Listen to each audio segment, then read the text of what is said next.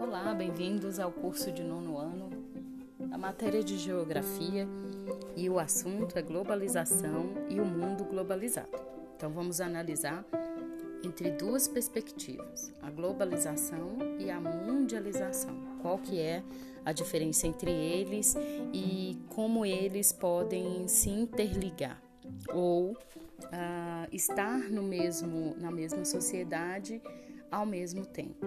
Vamos entender essas expressões e quem está trabalhando e quem está dentro de e faz parte da globalização e o que significa quando eu falo mundialização. Quem é que participa dessa ideia? Bom, abra a primeira imagem e ali nós temos a imagem de satélite de parte do planeta Terra e representa artisticamente a maior parte das rotas aéreas que exemplificam os fluxos de pessoas e mercadorias pelo planeta. Aqui nessa imagem uh, apresenta parte da América, do continente americano, especialmente da América do Norte e América Central, e que o processo de globalização uh, precisamos comentar que ele não é igual em todo o mundo, porque alguns locais não têm acesso a esse processo aí de globalização de rotas aéreas como em outros. Esse processo desigual nós vamos estudar no próximo capítulo, tá bom? Nesse capítulo, nós vamos reconhecer, no geral, que a interrelação entre pessoas e lugares no mundo atual, ela foi uh, construída ao longo da história. Também vamos ser capazes de reconhecer que a globalização é caracterizada pelo intenso intercâmbio econômico e sociocultural entre diferentes pessoas e lugares do planeta. Então, se vocês quiserem anotar isso é, no arquivo ou no caderno, globalização é caracterizada pelo intenso intercâmbio econômico e sociocultural entre pessoas e lugares do planeta. Também vamos perceber que o avanço tecnológico nos meios de comunicação e transporte ampliou esse processo também reconhecer que no espaço urbano se concentram os fluxos de tecnologia da informação e muito mais. Vamos passar para a próxima para a próxima imagem, é a segunda imagem. Passe lá. O mundo atual, ele é marcado por uma intensa interrelação entre as pessoas e os lugares pelo intermédio dos meios de comunicação, como internet, televisão, jornais e revistas, podemos obter informações rapidamente sobre os acontecimentos de diferentes lugares do planeta. Além disso, os meios de transporte da atualidade possibilitam que produtos e pessoas cheguem a diferentes lugares da superfície terrestre de maneira rápida e eficiente. Essa interrelação não é fenômeno recente. Ela foi construída pelo ser humano, é aquilo que eu falei no começo do, da aula, né? Ela vem sendo feita pelo ser humano no decorrer da história, por meio do seu relacionamento com a natureza, intermediado pelas técnicas, que é o que a gente viu lá no sexto ano, sobre técnicas, né? O resultado desse processo foi a intensificação do desenvolvimento das técnicas industriais de comunicação e de transporte, integrando cada vez mais diferentes lugares do espaço geográfico que muitos estudiosos denominam globalização. Então, se alguém te perguntar o que é globalização, além daquilo que a gente é, falou no começo da aula, que a gente anotou, pegou nota no nosso arquivo, também globalização é o resultado do processo de interrelação né, com a natureza e as técnicas do homem. Essas técnicas industriais desenvolvidas, de comunicação desenvolvida e de transporte integrando cada vez mais lugares diferentes no espaço geográfico.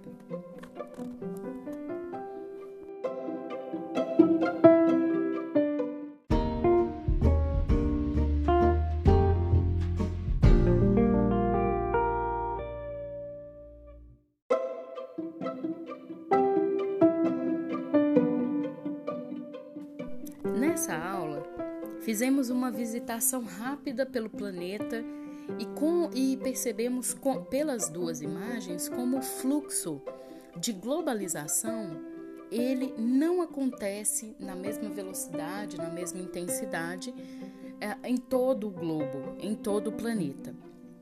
Alguns vai ter essa, essa globalização muito intensa, como é uh, os Estados Unidos com outras partes do mundo, e já em outros continentes, como por exemplo o continente africano, não acontece com tanta intensidade em todos os lugares.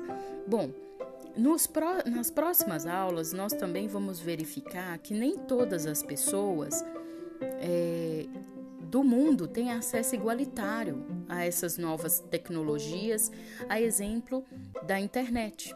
Né? Nós vemos ah, até na nossa cidade como que isso não é igualitário. Então vai ter bairros que a internet é muito boa e muito intensa, o acesso à tecnologia como a internet e já outros bairros e zonas rurais que têm péssima qualidade de internet e com difícil acesso, inclusive. Nós também vamos perceber que o aumento da circulação de mercadorias no espaço geográfico é uma consequência dos avanços nos meios de transporte e de comunicação. Por exemplo, vai depender muito como que esse transporte de mercadoria ele é acessível para ele chegar, por exemplo, na sua, na sua região. E também de comunicação. Se os vendedores de, de determinadas uh, mercadorias têm acesso para fazer relações entre quem produz, por exemplo, tá? Também vamos analisar os principais fluxos de comércio existentes atualmente.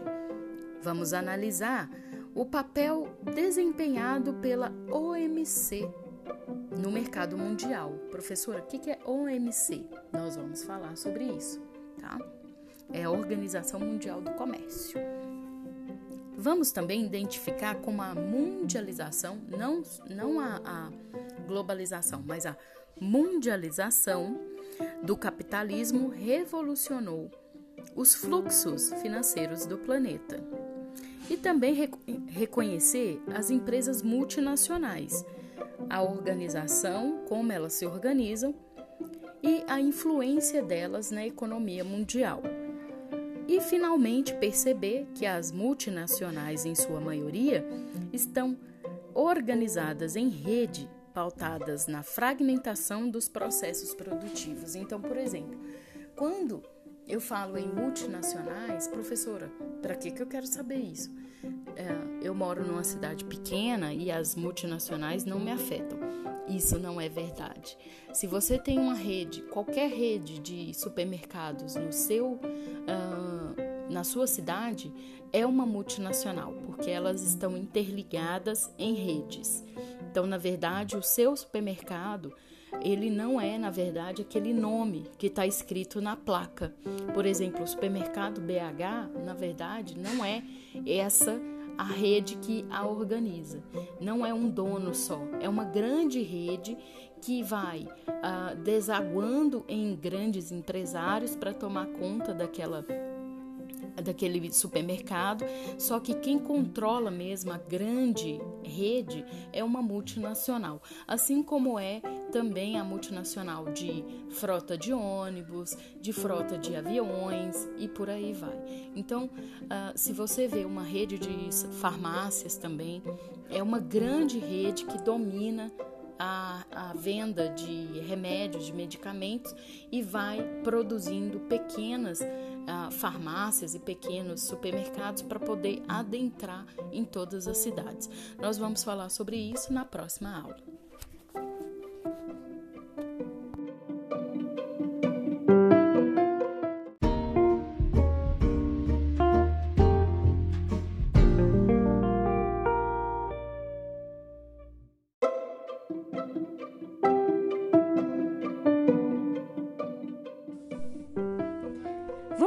Um papo para falar sobre a globalização em si, como que ela afeta as nossas vidas. Vamos ler duas manchetes de jornal. Abra a terceira imagem. Lá vai ter alguma, algumas manchetes, duas, tá? E o título delas é a seguinte: Desigualdade é a face da globalização, diz secretário-geral da ONU. Será por que, que ele disse isso? Lá em 8 de maio de 2018. Outra manchete: quem ganha e quem perde com a globalização. Essa, essa notícia foi também ah, noticiada pelo, pelo canal UOL em 2018, já no final do ano. Bom, qual foi o início da globalização? Aí a gente tem uma manchete que diz que a globalização é ruim e a outra manchete falando que está disposta a analisar quais são as vantagens e as desvantagens da globalização. Bom, se nós formos analisar qual foi o início da globalização, isso não é tarefa fácil. Existe uma grande discussão sobre esse assunto.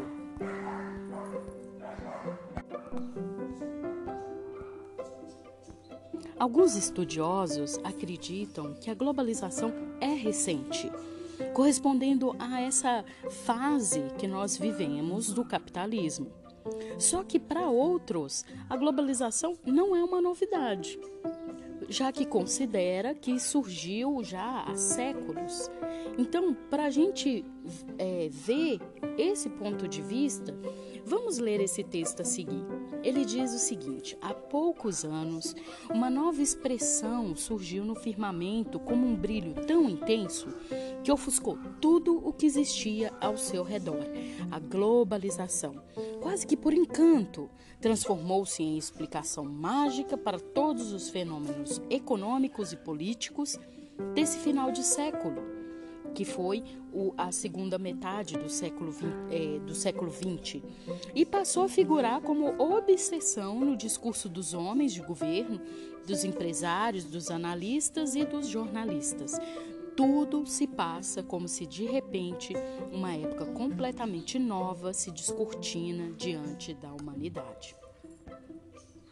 Bom, para vários estudiosos, e aí vocês já peguem, por favor, a quarta imagem, abram a quarta imagem, para a gente é, falar sobre, sobre a globalização. Ela corresponde à atual fase do sistema capitalista, marcado pelo grande intercâmbio econômico e sociocultural entre, entre diferentes locais do planeta. Para alguns estudiosos, o termo correto a ser utilizado é mundialização, não é globalização. Para os defensores da, da expressão mundialização, essa atual fase do capitalismo, na verdade, ela teve início no final do século XX. Nesse período, os avanços tecnológicos, principalmente nos é, meios de comunicação e transporte, aceleraram ao mesmo tempo, facilitando o intercâmbio de capitais, mercadorias, pessoas e informações entre diferentes regiões do planeta. Assim, o capitalismo disseminou-se em uma escala global, tornando a economia mundial dinâmica e muito mais competitiva. Alguns estudiosos dizem que essa fase do capitalismo o tornou informacional e também global. Então, nós entendemos o seguinte: há duas expressões. Globalização, tem estudiosos que acreditam que sempre existiu. Globalização, porque as pessoas sempre se relacionam é, entre, entre si entre países e por aí vai. Mas a mundialização do capitalismo, ela aconteceu é algo recente. Então, globalização é algo que sempre existiu entre os povos, né, do globo, mas mundialização é, foi aconteceu depois da, no final do século XX, tá? Depois do fim da Guerra Fria, com o declínio do socialismo, tudo bem? E aí vamos ver o trecho aí. Essa imagem que nós estamos vendo aí é a representação da globalização do mundo, né? Como que ela aconteceu? Desde muito tempo, desde a, das grandes navegações. Então tem muitos séculos que, que os povos navegam e, se, e chegam a outros lugares do mundo, certo? A globalização não tem quatro ou cinco anos, mas 400 ou 500. A geografia política no mundo no qual vivemos é fruto desse processo. Tanto que a exploração do continente americano é fruto desse processo de globalização. Globalização é o processo pelo qual o espaço mundial adquire unidade.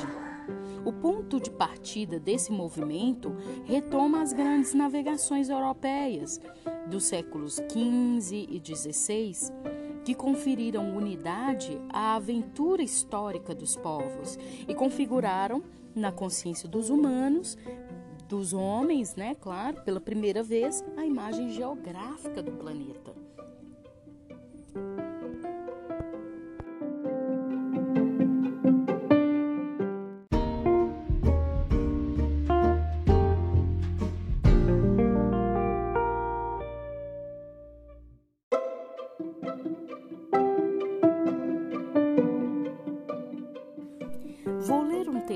Vocês e gostaria que vocês prestassem bastante atenção, tudo bem? Porque não tem aí é, como imagem para vocês acompanharem. Então, eu vou contar a história de Emília, tá? Emília tem apenas 14 anos.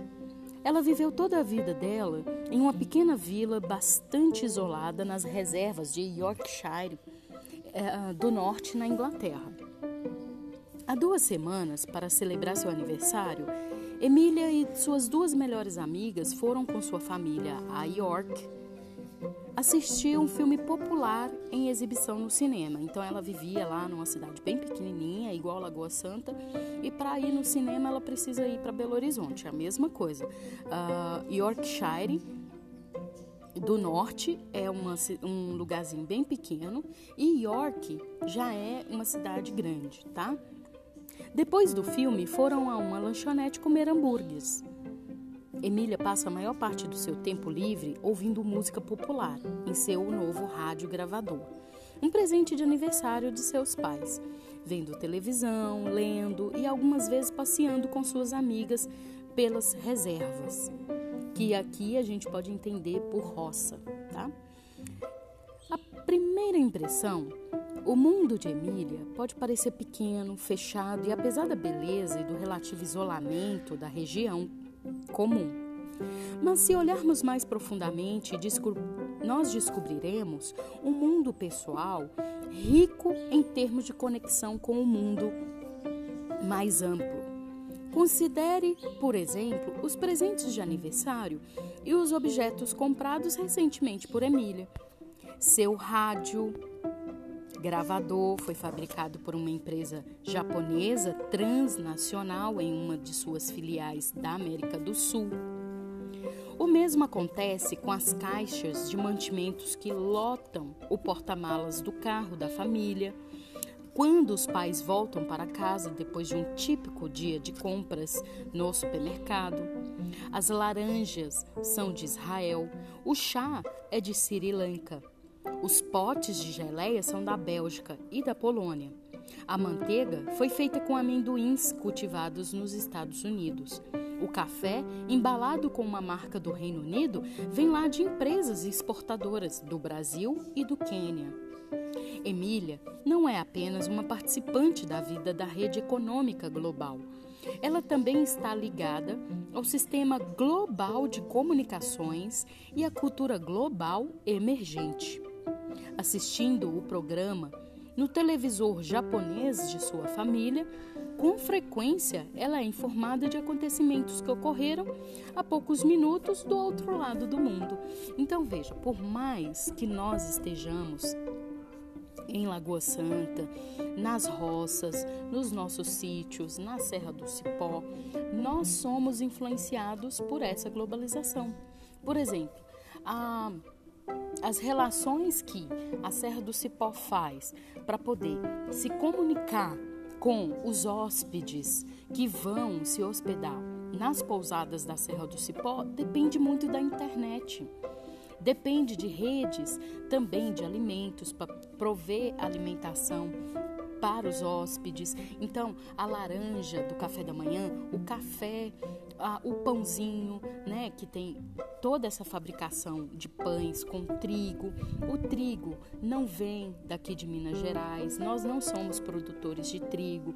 Então, ele vem, às vezes, importado de outros lugares ou de outras regiões certo? Então, tudo que nós é, pegamos, o leite, o leite, nós de Minas Gerais somos grandes produtores e exportadores de leite, de carne, mas muitas outras coisas nós precisamos importar de outras regiões ou de outros países e que nós consumimos perfeitamente. Por exemplo, nós somos produtores de café, mas não necessariamente nós consumimos o café que é produzido em Minas Gerais, porque depende muito para quem Minas Gerais quer vender esse café certo? Então, às vezes, nós consumimos o café de São Paulo, nós consumimos o café do Rio Grande do Sul, então nós também temos essas relações entre os lugares. Nem sempre o que é produzido aqui é consumido aqui.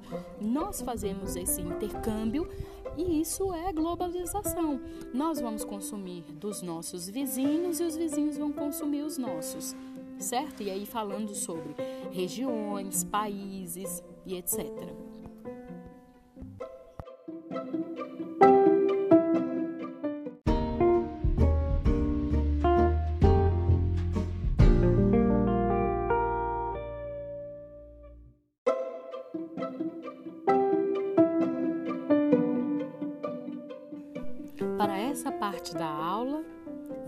vamos ao nosso momento cartografia.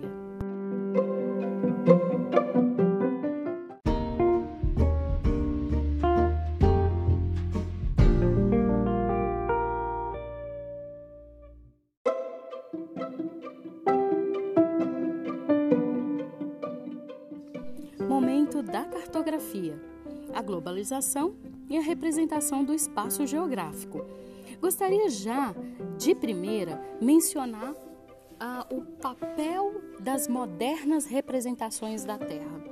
Veja aí na imagem como que era representado o planeta Terra e como ele é representado hoje pela pela o avanço tecnológico do GPS, dos satélites. A gente tem um panorama em tempo real da NASA. Se vocês procurarem na internet, a NASA é, televisiona através de seu satélite o, a, o planeta Terra. Você pode acompanhar, inclusive, no panorama da visão do satélite, o planeta girando. É lindo de se ver. Mas nós precisamos reconhecer que bem antigamente, ali no século XV, século XVI, século XII, a representação do planeta era muito limitada, ela era limitada ao conhecimento do povo que desenhava o mapa. Então, quanto menos uh, esse povo explorava o espaço geográfico, menos conhecimento ele tinha para representar o mapa, o mapa mundi. Já outros povos que tinham um pouco mais de exploração do espaço geográfico, eles desenhavam um pouco mais. Então, nós vamos ver aí nessa imagem a representação de um mapa no século XII. Vamos fazer a leitura desse, desse texto?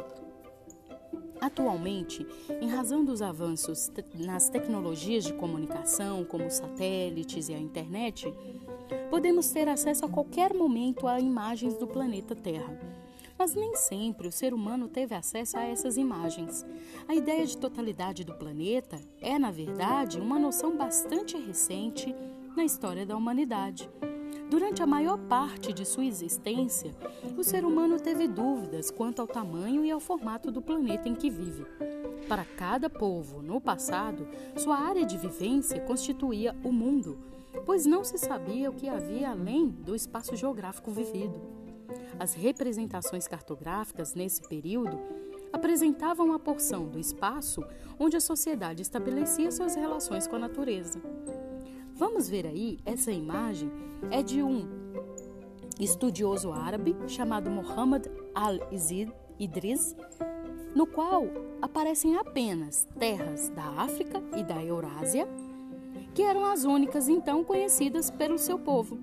Bom, quando ouvimos falar de Eurásia, ela se refere à grande massa de terras que correspondia à Europa e à Ásia, que, segundo determinadas regionalizações e principalmente do ponto de vista geológico e físico, constituía um único continente.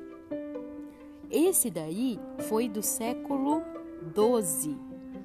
Eles já tinham mais ou menos uma noção a partir da linha do horizonte, pessoal, que a, a, os espaços geográficos eram arredondados. Então, é, já se via desde o início das representações cartográficas essa tendência de se representar um espaço geográfico em uh, cartografias arredondadas, tá bom?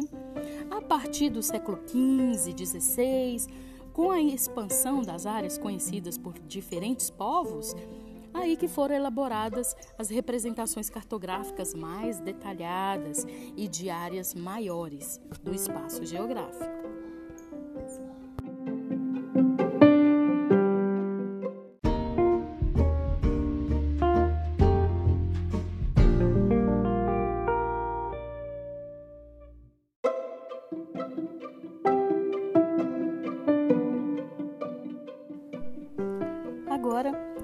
Nos transportar para a quinta imagem. Nela tem um exemplo já de mapas mais modernos, um do século XV e um de 2018. Já falando sobre o mapa produzido no século XV, nesse período, as grandes navegações possibilitaram que o espaço geográfico fosse gradativamente conhecido e representado com maior riqueza de detalhes. Veja aí nessa imagem abaixo o planisfério produzido no século XV por um já profissional cartógrafo holandês William Blou. Nele, a gente já tem um pouco da noção de continentes já incorporado. Antes eles não tinham noção que existia é, continente americano e aí o William Blow já incorpora uma, um conhecimento sobre o que é a,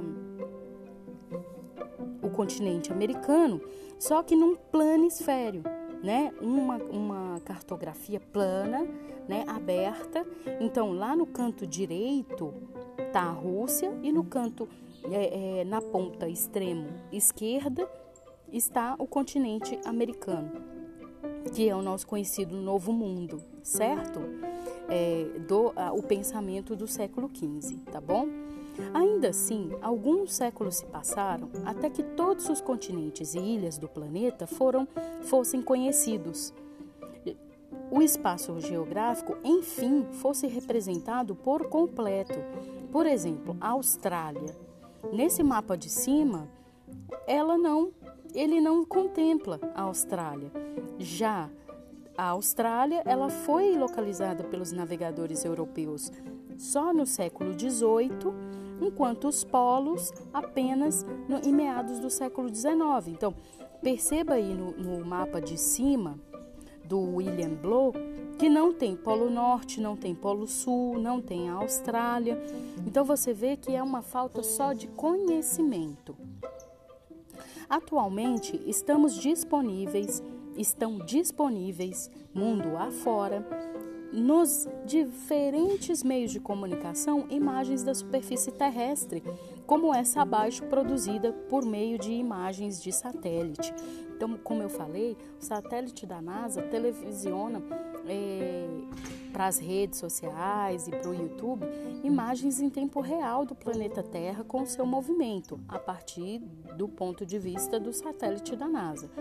Então, você veja aí pontos que não têm uma vegetação propícia à, à habitação, que são os desertos, que são as geleiras, que estão no extremo norte do mapa mundi e no extremo sul desse planisfério aí abaixo, ali não tem a habitação e não tem exploração humana quase, porque a vida, a sobrevida lá é muito difícil. Assim como Estados Unidos tem uma área deserta, que é, também ali no extremo oeste dos Estados Unidos, vocês conseguem perceber que também é pouco habitada. A estabelecimento de, de, de moradias, de sociedades lá é muito difícil. Né? No Chile, aqui no nosso continente sul-americano, o Chile é muito um, o território do Chile é em grande parte desértica. Peru também tem uma parte desértica. É, tem as geleiras dos, do, das cordilheiras dos Andes que não é habitada, né? Tem a, ali a faixa norte do continente americano que também é um clima muito duro para poder se estabelecer sociedades. As sociedades de lá são adaptadas né, para aquele modo de vida. Tem ainda, eh, você vê grupos de sociedades lá, nômades, que precisam estar se locomovendo e mudando constantemente. As sociedades que se estabelecem nesses lugares são, são sociedades que têm rios passando perto, que têm uma vegetação mais rica, mas mesmo assim é mais difícil. E o também ali o, o, Oriente Médio, né? O centro do Oriente Médio também a, a sobrevivência, o estabelecimento de sociedades ali naquele centro uh, do Oriente Médio também é bem difícil. Então veja, vai depender de como a globalização vai depender de como esses povos se relacionam com outros. É um intercâmbio. Globalização é um intercâmbio e é o conhecimento de outros povos, até para você representar é, esses, esses territórios né, desses povos em um mapa, por exemplo.